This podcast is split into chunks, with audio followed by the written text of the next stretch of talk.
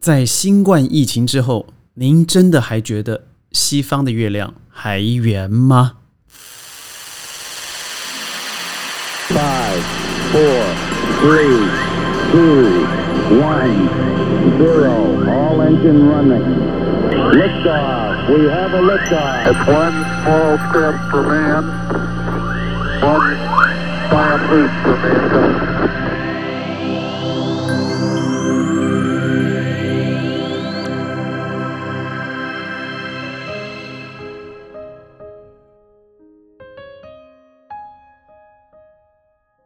欢迎您加入今天的小宇宙大学习，我是世事与共、外理天下的行天下。在这个频道里头呢，我会透过过去商业教练的心得，对前瞻教育的看法，加上生活智慧的见识，还有世界旅行的一些小故事和您分享。每天十五分钟，让我们徜徉知识资讯的大海。呃，我刚才前面的标题下的实际上有点怪，就是在新冠疫情之后，事实上。尽管不是新新冠疫情之后，我对于西方的教育或者是西方的月亮是否比较圆，我就一直打着一个大问号。为什么？第一个，我们要想想啊，我们每个人呢，在不一样的环境，他所得到的资讯和滋养是不一样的。譬如说，我们现在不是很努力背单词啊，很不幸的，因为现在英文是这个主要流通语言。虽然剑桥大学做了一个研究，在二零五年五零年之后，这个全世界最重要的流通语言将会是中文，而美国最重要的第二语言也将是中文。但是各位要想一下，那是二零五零年了，所以就代表我们这下一代还是要苦，我们下一代和下下一代还是要苦一段日子，就是背单字。那你想看我们终身背了多少单字？有个调查报告结果是，我们终身在市场上面一直会使用到的单子是三百到五百个单子，而我们真正在背诵的单子呢，小学生大概是五百，而中学生是一千五到两千。更不要说再往上走了。我们花了很多很多很多的时间学习，学习一个当西方人，尤其是英英语国家，譬如说澳洲、美国、英国，他们已经加拿大，他们都已经不需要再花时间再多学这个语言，同时他还可以选择另外一个语言的时候，我们比他用功。当然，我们本来就比较聪明嘛。我一直认为华人本来就比较聪明，所以好，我们多负担了一个语言去配合他的教育。而你知道，因为我们生活在这环境里头。我们本来就不是在一个呃西方，譬如说我以美国来说好了，它这样的社会环境，美国我大概比较长时间待的待的地方，大概有超过十个左右不一样的城市，我对它城市有部分上的了解了，但是我觉得最重要的还是你在哪里成长，对你。最重要、接地气的教育，那才是最重要的教育。所以，呃，以新冠疫情之前好了，我本来虽然我也进入西方，呃，我虽然现在在东南亚工作，但我一直认为亚洲的教育绝对不输于美国。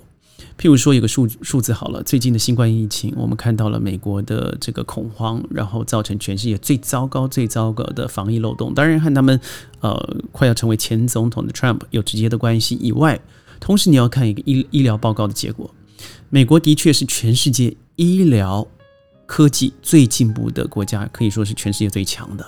但它的医疗可使用的普遍率是全世界第九十二名。教育呢？我们不可否认，呃，它可能是全世界资源最多，在教育资源上可以拿到最多。因为你看，现在全世界的五大科技科技公司都设于美国，但是人民可使用教育的支配度居然是九十名。也就是说，虽然你看到它很好，那或许也就是常春藤联盟前前面几几名的学校，它占了所有这可使用比例里头，把名次冲到前头去。但你知道那个学费有多贵吗？而你进去以后，你你可能排排列的真的不是不是可能，那是一定不是，呃，优先顺位的，也就是你要比当地人或者是其他肤色的人加两倍、三倍、四倍的努力，你才有可能被看到。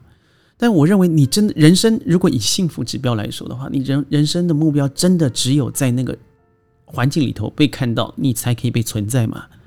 这个我非常怀疑啊，所以我相信，在未来的如果这个中美大战持续下去，应该是美中大战持续下去的话，呃，我非常不乐见的就是华人可以在同样的教育资源里头能够得到同样的教育资源，也就是说，我们一起进入了同样一个环境平台，但你要得到相同的资源的状况，远远会比在地人甚至其他肤色人种。是机会少的更多，更不要说它很恐怖的医疗保险制度。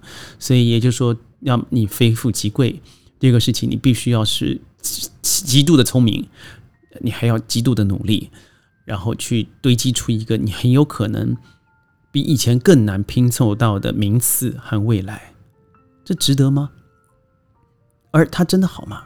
我们先来看一下，你现在所看到这些披萨或者是呃《泰晤士报》所做的一些教育资源的整合报道，也就是说谁是第一名，谁是第二名。每次我看到这个发布新闻的时候，呃，我在香港、在台湾、在新加坡都会看到这些，我就每次都说 rubbish，真是这个这些报道的对象本身就是一个西方媒体或是西方的 organization，它。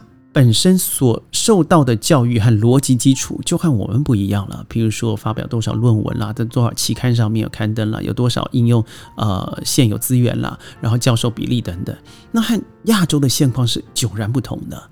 那你用不一样的平台、不一样的文化，你去比照一个不一样的学校，我觉得那是相当幼稚的。我认为那就是给予。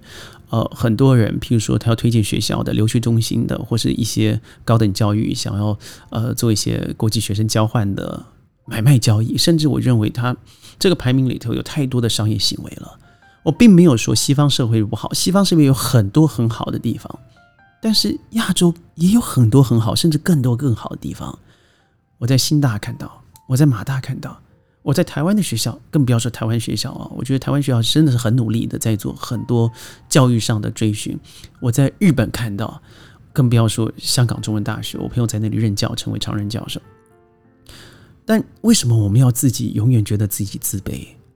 因为我们长期以来就是被教养的，呃，西方强，东方弱。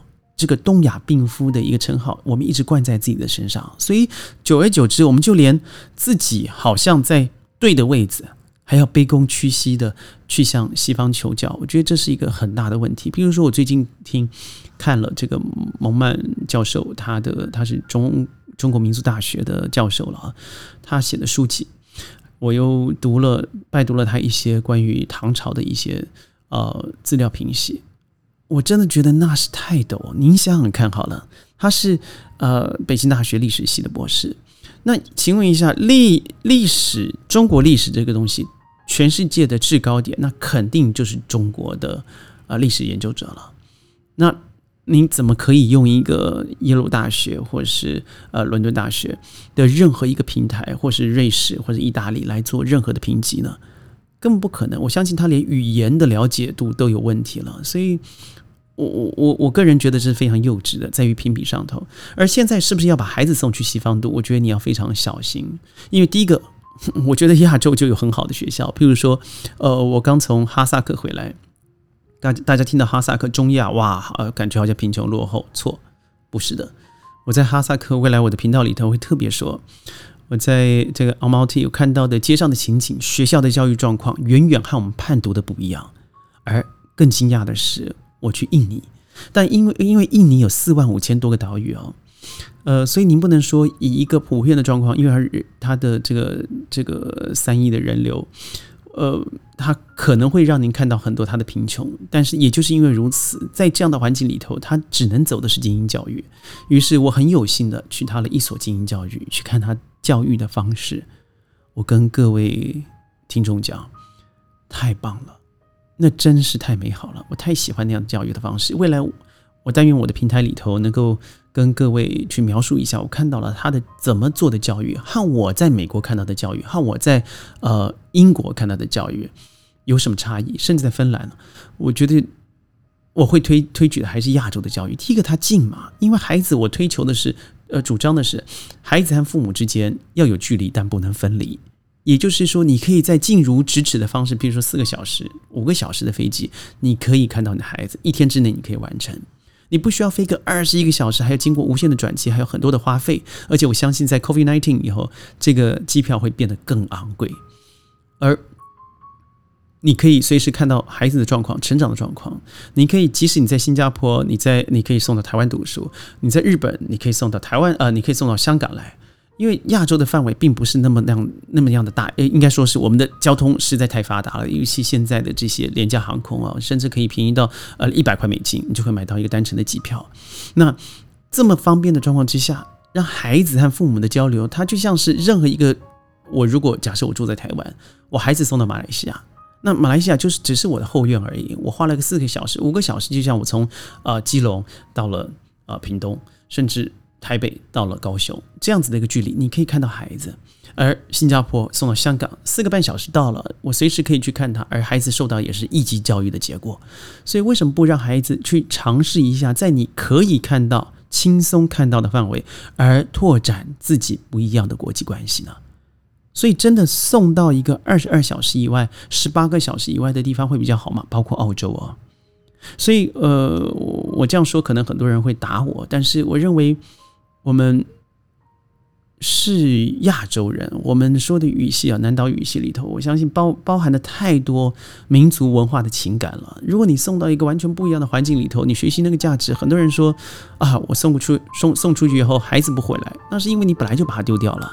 你要他去接受一个和他本来乡土之间没有任何连接的文化，你在举出这一步的时候就要非常小心。而最近中美大战，我相信各位都知道，新加坡的这个前外交官，我觉得他说的非常非常好，叫做马凯硕，我不知道我的发音对不对，呃，Kishore，他说了一句话，在在这个《金融时报》上面发表的一篇英文文章，他说：“西方国家，你们要注意啊，你们要好好听听拿破仑曾经说的建议，就是让中国继续沉睡。”因为如果他不他醒来的时候，将会震撼全世界。我非常相信这一点。我觉得西方有一个很奇怪的价值，它是强迫的把它的价值硬加注在他认为他想征服的国家。虽然殖民地的这个殖民情节已经过去了，但是我认为遗毒依然存在。因为西方现在对对整个亚洲乃至印度乃至中国，他用的方式就是一个出。出售他的民主而出卖了自己的贞操的一个行为，譬如说，呃，西方国家一直认为中共没有民意的基础，他认为中国如果是民主化的话，会对中国和其他的国家更好，而民主化的中国会接受西方的规范。事实上，我觉得这是完全经不起推敲的事情。事情，事实上，您知道吗？如果你真的去看过数据，你真的去查过科学的资料的话。大量的数据表明了，中国共产党它是拥有世界上最高的国民支持度的。是的，我也很压抑，但这是事实。第二，中国所有邻国都希望中国稳定，而且其政策呢是可以预测，而不是民主化哦。这。我觉得西方的各位执政者要好好想想。第三是民主化以后的国家也不见得会跟从西方。你看看嘛，譬如说，呃，马凯硕先生他说，民主的印度他走向了印度教民粹，现在可以看得到吧？当疫情抗疫不成的时候，赶快转至对于对于中国加之武力施压，然后连接美国。而民主的土耳其呢，这埃尔多安我觉得最近也是蛮夸张的，他是完全走向伊斯兰意识的形态的。所以您知道，你不要想办法。让全世界变成你的后院，就是美国也好，欧盟也好，它不是的。我认为现在的全球啊，对于去西方化，尤其在 COVID-19 以后，已经是无可逃避的一个现象。所以，西方社会必须要面对的是，现在是西方彻底重启并重新考虑对所有亚洲基本设定的假设的时候了。所以，在这个时候，我认为会未来不要说是。五年、十年，我甚至认为未来二十年，会和你所现在看到的世界，呃，秩序会有相当大的不同哦。我觉得，呃，我认为现在加上呃中美的这个之间的对抗，它会影响到的是整个下一代的教育模式了。也就是说，我们是不是真的把孩子送过去，对孩子会比较好？我我可以蛮肯定的告诉你，不会。至于为什么不会，我相信。后面有太多太多的资料，或是呃阅读。我建议您，如果您可以看的话，你可以看这个呃《Foreign Affair》这个美国著名的一个杂志哦，叫做《外交政策》。